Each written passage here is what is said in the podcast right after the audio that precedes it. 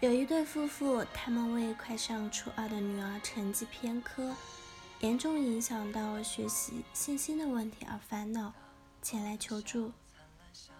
我们用了近两个小时时间进行了交流，主要在指导父母如何把标准放低，不把孩子跟别人比较，接受现在他成绩不好的现实，淡化成绩，重在树立孩子的自信心。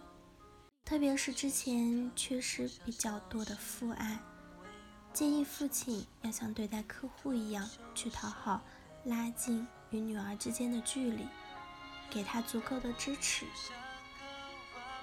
母亲调整自己的心态，给孩子定他可以达到的目标，并及时加以鼓励，在家里给他减压。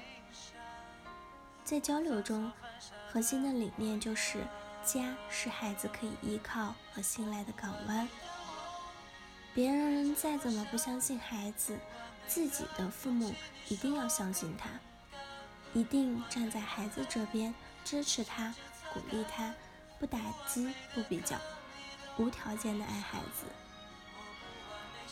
所以，要想改变孩子，首先要改变的是父母自己，他们自己也意识到了，愿意相互。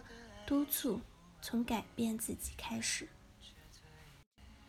的确，都说母爱很伟大，都说父母的爱是最无私的。但仔细一看，就会发现，很多的父母对孩子的爱是有条件的。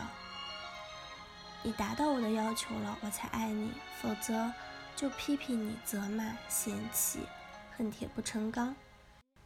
也许你会说，不对啊。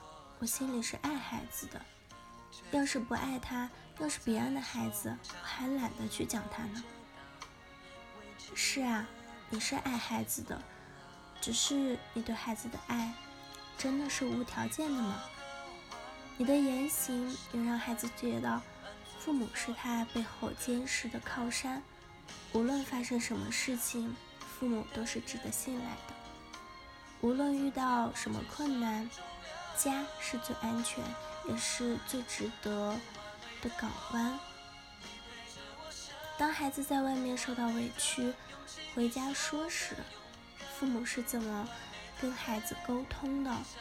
一般都是先问经过，然后不管孩子对错，总是要把孩子教育一番，或是为别人开脱，最终一般都会归咎于孩子。自己有错，这是讲道理的父母常用的沟通沟通方式。总之，这种沟通方式给旁观者的第一感觉就是，你和孩子是站在两边，甚至你们是站在对立面，是不是？你没有站在孩子的背后，给他应有的情绪和情感上的支持，你只是在讲道理，判断对错。那是旁观者做的事情。作为父母，首先不论对错，第一要做的就是站在孩子的背后，给孩子情感上、精神上的支持。那是孩子最需要的，就是陪伴，不需要讲道理，不判定对错。当孩子感受到父母从内心给予的关注和爱后，你再让孩子讲事情发生的经过，跟孩子讨论对错，让孩子明白要为自己的行为负责任，孩子就会愿意愿意接受你的意见，之后的沟通才比较有效果。否则，你们之间不是沟通，而是战斗，一方攻击，另一方防御，战斗结果没有一方会得胜，最终都是两败俱伤。无条件的爱，不是放纵，更不是溺爱，而是从内心里相信孩子，相信孩子内在成长的那股能量一直都在发挥作用，相信你的孩子一定会健康成长，你愿意陪伴孩子的成长，给予爱和关注，孩子不是你的手里的一张白纸，任由大人随意的涂鸦。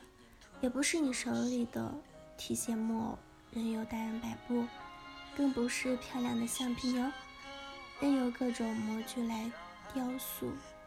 孩子是一颗种子，自身拥有能量的生命力的种子，根植于父母和父母家族的大地上。